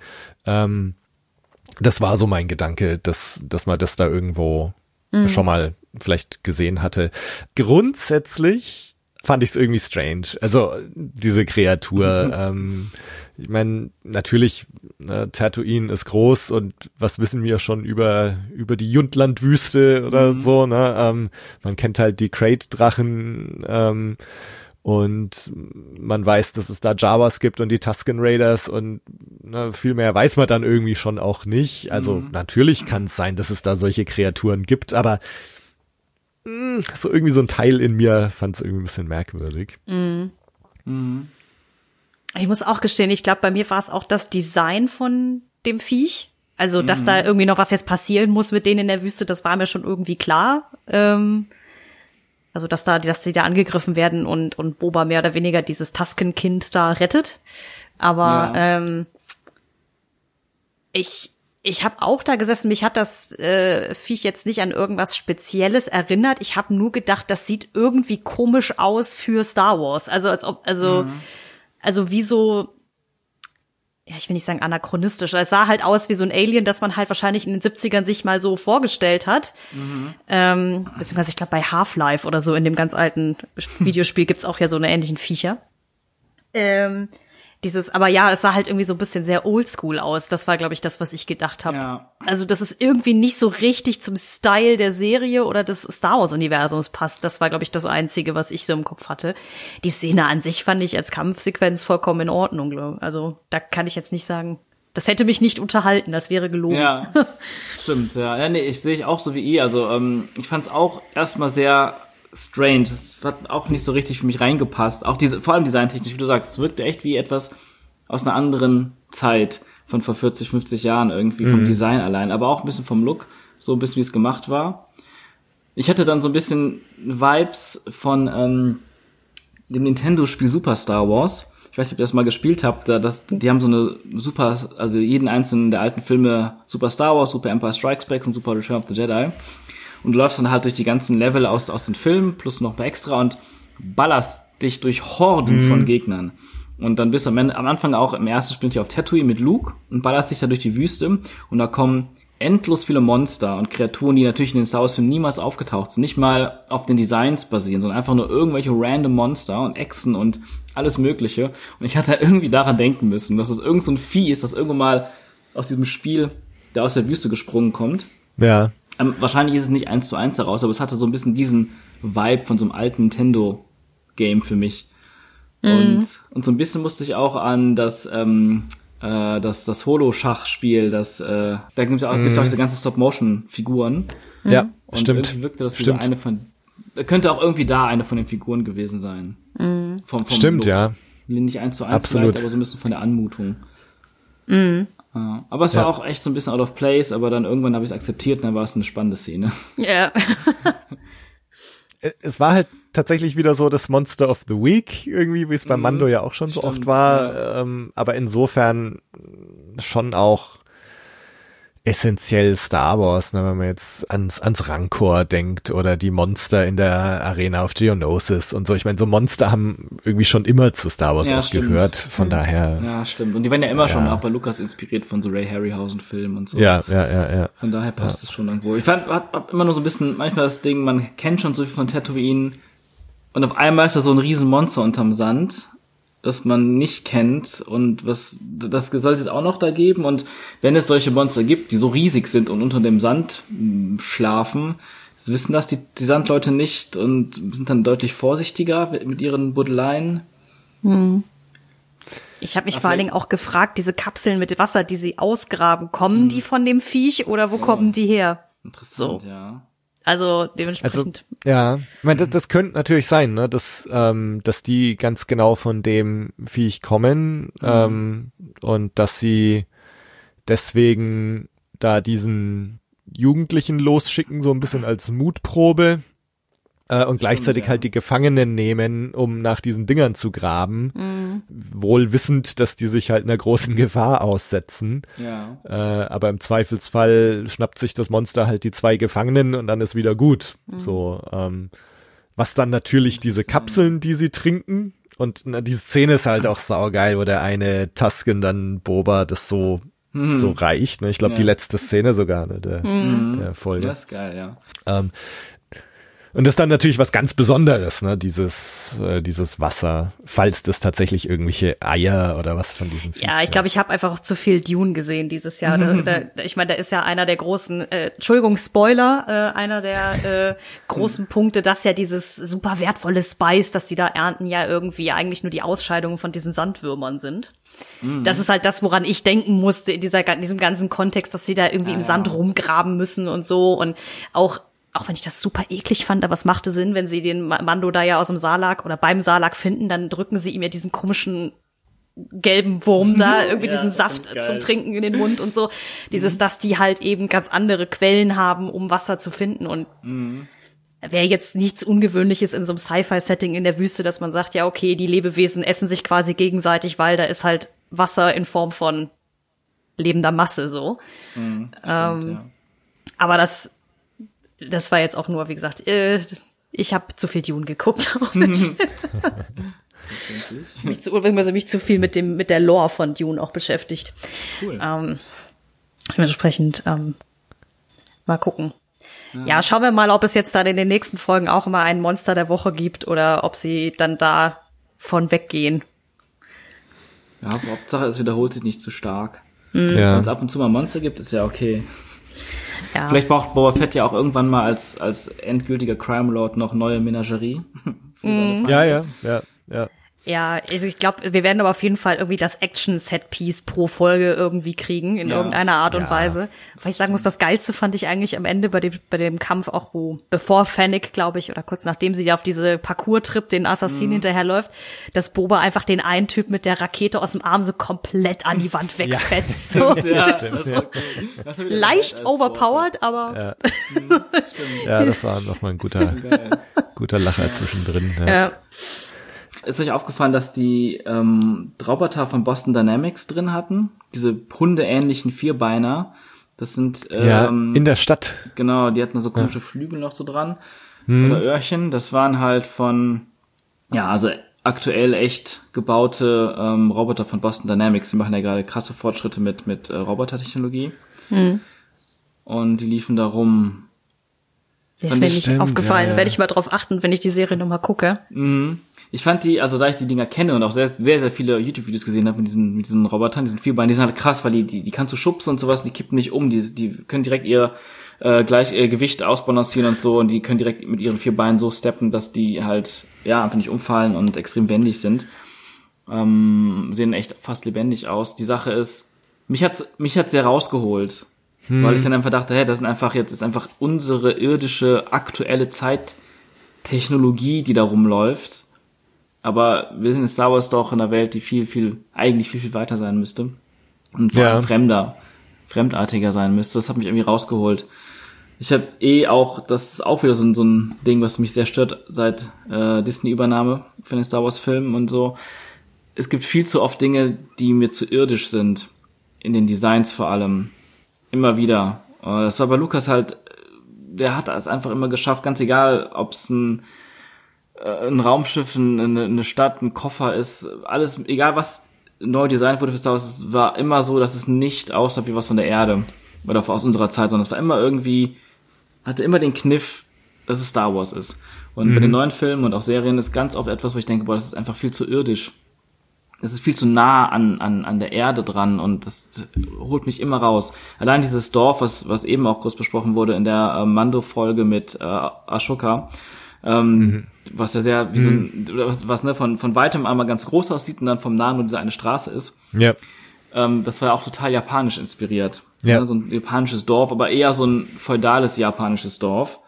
Und das war mir auch wieder viel zu nah dran. Ich so, nein, nee, das ist, wie- das ist Star Wars, das ist nicht Japan, das ist auch nicht mittelalterliches Japan, das ist, äh, was soll das? Und in den Filmen gab es auch ganz oft.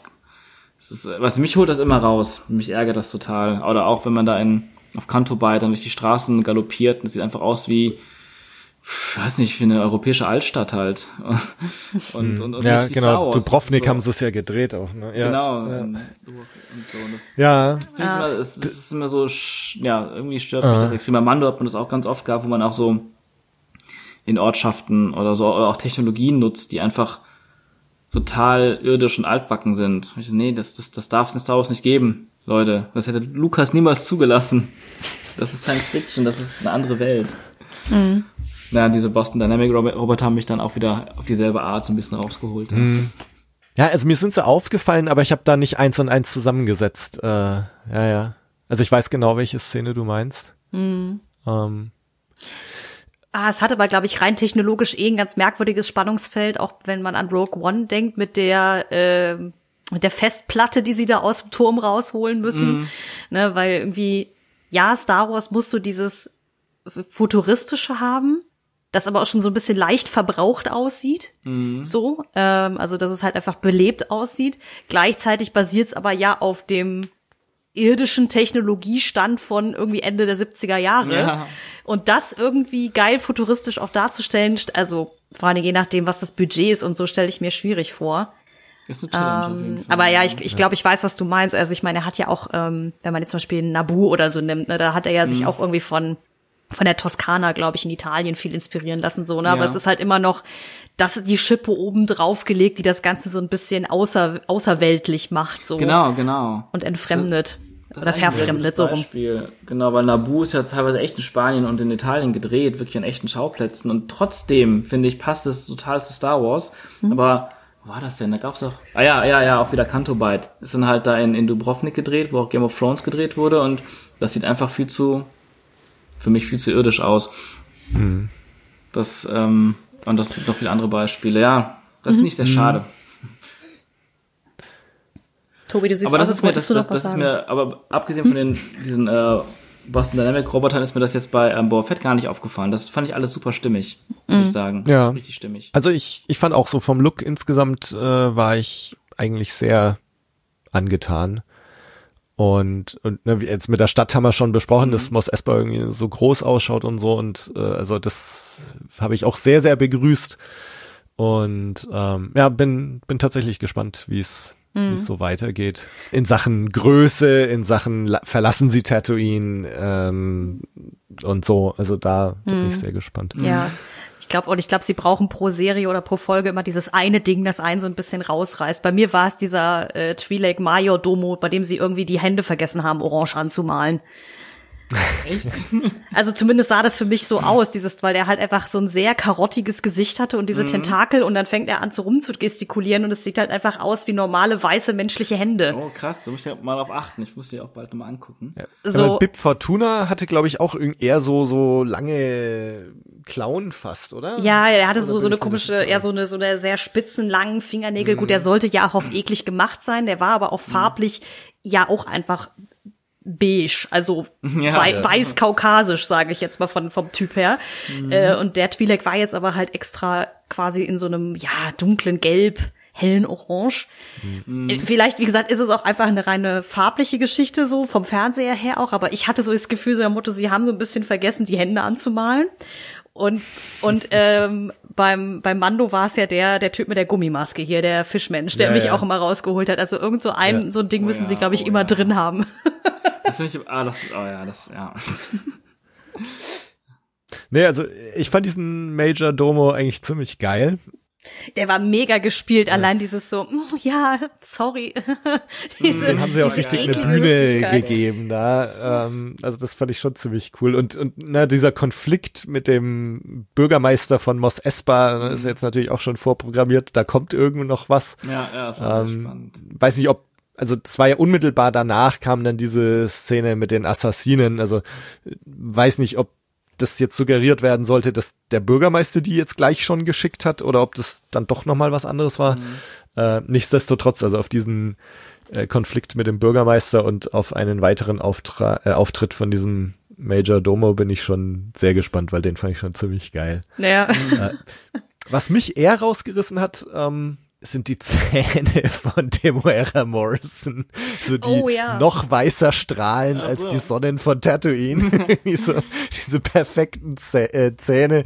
Irgendwie das, äh, äh, Ja. weiß auch nicht, das, das äh, passt irgendwie nicht so ganz. Aber wobei auf der anderen Seite, ich, äh, Temuera Morrison, ich habe ihn auch sehr gefeiert, als sie da in diesem Sanctuary äh, sind, wo Max Rebo dann spielt und so, äh, so so den Gesichtsausdruck von von ihm, also ich ich finde, er macht es schon ziemlich cool und ich schaue ihm einfach sehr sehr gerne zu.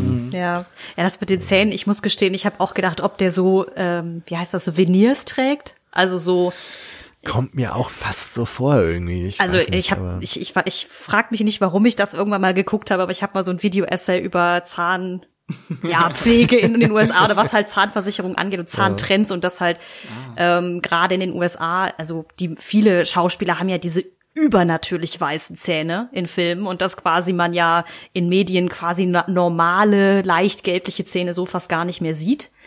Ähm, und das sind halt oft nicht die echten Zähne von den Leuten, sondern zum Teil lassen die sich schon irgendwie als Trend, also wir reden ja von krassen Beauty-Trends so, ne, aber dass sich irgendwie Leute mit Mitte 20 die Zähne runterfeilen lassen und sich komplett halt da eine Verblendung draufsetzen lassen, die halt wirklich krass weiß ist. Also so unnatürlich weiß. Krass. Und daran musste ich leider denken, in- der ein oder anderen Szene, gerade bei den Tuskens, wenn er so die Zähne so ein bisschen fletscht irgendwie und man so mal das gesamte Gebiss sieht, dieses, das sieht nicht aus, als ob das deine echten wären, aber ist egal. Ist auch beim Herr der Ringe äh, meiner damaligen Freundin, die hat immer gesagt, beim Boromir, äh, dass die Zähne immer so perfekt sind. Äh, Müsste mal drauf achten in Zukunft. Ja, wobei ich glaube, da hat, das sind ja noch die Originalbeißer von Sean Bean, weil der hat ja schon als junger Mann so, so ganz krasses Gebiss gehabt, habe ich den Eindruck. Also wenn man mal so alte Sachen mit ihm schaut. Also, das ist ja auch eine Sache zwischen so, ähm, ja, der Mimik einfach, ne, wie Menschen ihre Lippen bewegen beim Sprechen. Ja, ja. So, Ja. aber, aber die Zähne strahlen heller als die Sonne von Tatooine. Ja, das stimmt in der ein oder anderen Szene leider. Ja, Das ist mir selber jetzt gar nicht so aufgefallen. ja, jetzt, jetzt wahrscheinlich auch so Ey, ja, cannot unsee it. genau, genau. Ja, kann sagen, ja, es ist halt ja, bei jeder achtet ja auf was anderes. Ich habe dafür die Roboter nicht gesehen in Mos Espa. Mir sind dafür die Hände von dem Maya-Domo aufgefallen aus irgendeinem Grund. Irgendwas ist ja immer. ja, das stimmt. Aber ich glaube, das äh, wird bei uns allen drei nicht dafür sorgen, dass wir uns nicht auf die nächsten Folgen freuen. Das stimmt. Total. Also ich bin echt richtig gespannt, wie es jetzt weitergeht. Ich meine, ihr, ihr sicherlich auch. Und was ich auch sehr cool fand, äh, war, dass man keinen richtigen Cliffhanger hatte, wo nochmal so was richtig krasses passiert. Es war einfach schon fast einfach schön rund. Es war ja, ne, wie du es eben meintest, mit dem, mit dem der Tusken Raider, der ihm das Wasser dann auch wirklich anbietet. Ja. Und so, es war irgendwie so, ein, so wie so ein schönes Kapitel abgeschlossen. Und das finde ich, fand ich auch sehr positiv erfrischend, weil viel zu viele Serien heutzutage einfach irgendwie fast nur von ihren Cliffhangern leben. Man, man sich manchmal echt durch so eine Folge fast schon so durchquält, böse gesagt, oder es eigentlich gar nicht so eine spannende Geschichte ist und dann am Ende, oh, der Cliffhanger, fuck, ich muss die nächste Folge sehen. Ja. Und hier lebt es von der Geschichte selbst und was man gerade erlebt und man weiß ja eh, dass da noch mehr kommt und man braucht es nicht. Man muss sich nicht auf den Cliffhanger verlassen, um die Leute bei der Stange zu halten. Das fand ich irgendwie sehr Ja. Und, Ja. und gleichzeitig ist es natürlich so, dass du weißt oder auch wissen willst, wie geht's jetzt bei den Tusken da weiter. Ne? Also jetzt hat er sich dann so den Respekt äh, schon mal, zumindest so den ersten Respekt schon mal erarbeitet. Genau. Und gut, ne, ich habe jetzt vorhin, wer äh, der mit dem Wolf tanzt, erwähnt. Ähm, also das, das ist ja auch so ein klassischer äh, Tropos in, in so Geschichten, ne, dass, dass irgendjemand bei den Wilden aufgenommen wird äh, und und äh, dann da mit ihnen leben lernt und äh, sie respektieren lernt und so. Und man im, im Grunde erwartet man ja so so eine Art Geschichte jetzt. Also ich ja bin sehr gespannt und und dann wie gesagt so dieses ganze ähm, ja, also erstens, wie kommt er jetzt zu Jabba's Palast und was will er da eigentlich? Ähm, also so diese Lücke, die jetzt zwischen den zwei Timelines noch fehlt. Und dann natürlich so, und was passiert jetzt noch so in seinen Bemühungen, da sich zum Crime Lord aufzuschwingen? Ähm, und, und wie gesagt, also auch da äh, mal, mal sehen, ob er da so, also wie er da so dargestellt gestellt wird, als Badass, dem irgendwie alles gelingt, oder doch als einer, der vielleicht ein bisschen sich zu sehr was vorgenommen hat äh, und äh, und das vielleicht gar nicht so gut äh, jetzt erfüllen kann. Also mal, mal sehen. Ja. Und wenn auch alles, wenn auch alles dazu kommt. Ja. Weiter weg. Und über den Kragen Ja. will. Also ob die genau, ob die Hutten noch kommen, ja, das wäre schon cool. Die Hutten kommen versteckt auch.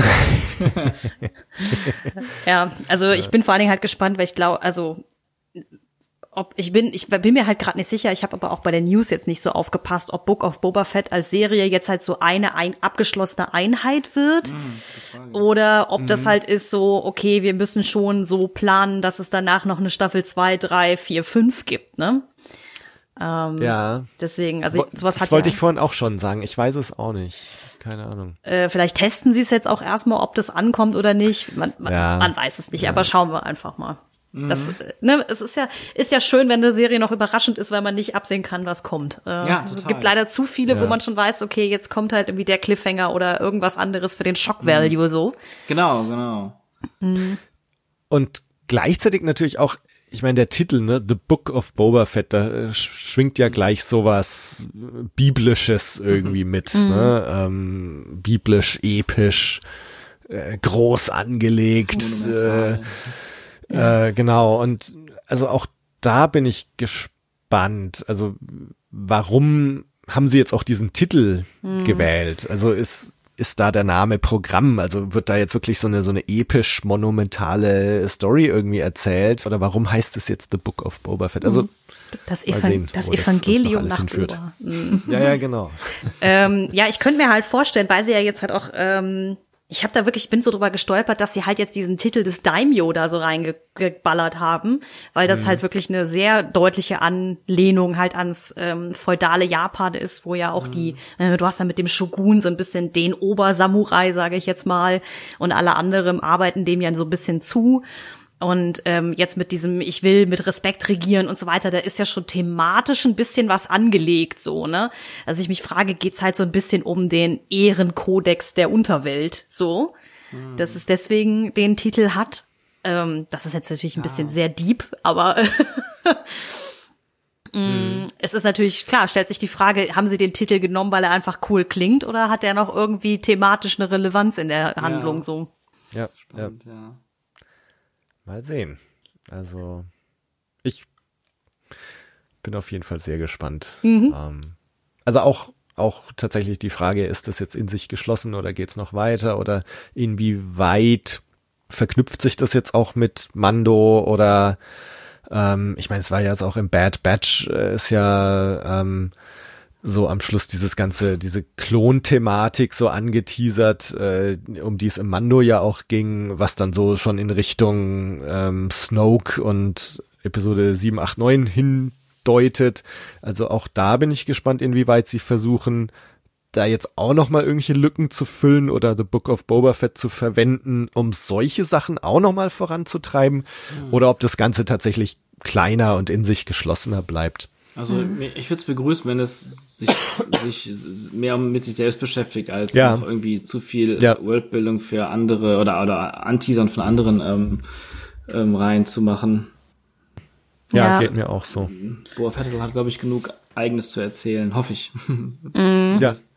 Ja, ich hätte vor allen Dingen auch gerne, dass es irgendwie nicht so ein zweites Marvel Cinematic Universe wird, wo man dann halt wirklich jede einzelne Serie mittlerweile ja auch geguckt haben muss, um dann nochmal die Kinofilme zu schnallen, so. Ja, ja. Ähm, also auch wenn ich jetzt die meisten von denen sehr gut fand, aber ähm, das war so, also Marvel macht das ja noch viel, viel mehr mit irgendwie und dann müssen wir hier noch da das einbauen, damit das dann fünf Filme später wieder Sinn ergibt und so. Mm, Ich glaube auch, dass die Serie durchaus genug eigene, eigene Thematiken hat, dass man da jetzt nicht irgendwie noch, keine Ahnung, fünf Tie-Ins braucht und noch 30 Cameos von irgendwelchen anderen Leuten.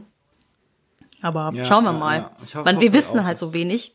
Genau, das ist schön. Ja, das war mir jetzt bei Mando dann auch irgendwann zu viel. Irgendwann nur noch Fanservice mit Cameos. Ähm, Ja. Und auch mal nur für eine Folge dann so. Und also ja gut. Ja, ich glaube, mal bei bei Mando Staffel 2 war es aber halt auch so, sie haben, glaube ich, ja kurz davor oder kurz danach halt auch diese ganzen zusätzlichen Serien halt irgendwie angekündigt. So nach dem Motto, okay, Staffel 2 musste so als Sprungbrett dienen für Ja, gut. und jetzt hauen wir noch von dem eine Serie raus und Bad Batch und Visionen und dies und das und jenes und ach, Obi-Wan haben wir auch noch mal aus dem Hut gezogen. So, Stimmt, ja.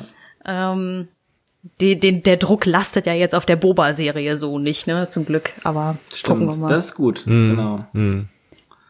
Ja. Nice. Habt ihr noch irgendwelche Sachen, die ihr loswerden wollt? Nö, ich glaube nicht. Ich bin einfach freudig, erwarte, in freudiger Erwartung auf nächsten Mittwoch und auf die nächste Ja. Folge. Genau. Dito. Ja. ja, dann danke ich euch recht herzlich an alle, die uns jetzt zugehört haben. Äh, lasst uns wissen, wie ihr es fandet, wie ihr glaubt, dass es weitergehen könnte. Ähm, danke fürs Zuhören. Wir wissen, es gibt im Moment eine ganz, ganz große Auswahl an Podcasts, äh, die Book of Boba Fett besprechen. Danke, dass ihr bei uns reingehört habt. Ähm, lasst von euch hören. Euch beiden vielen lieben Dank. Ja, danke gleichfalls. Und Genau, danke äh, dir. Danke ja, euch. auf, auf eine schöne Zeit mit Book of Boba Fett. Ja. Bis oh ja. zum nächsten Mal. Bis, Bis dann. dann. Macht's gut. Bald. Ciao. Tschüss.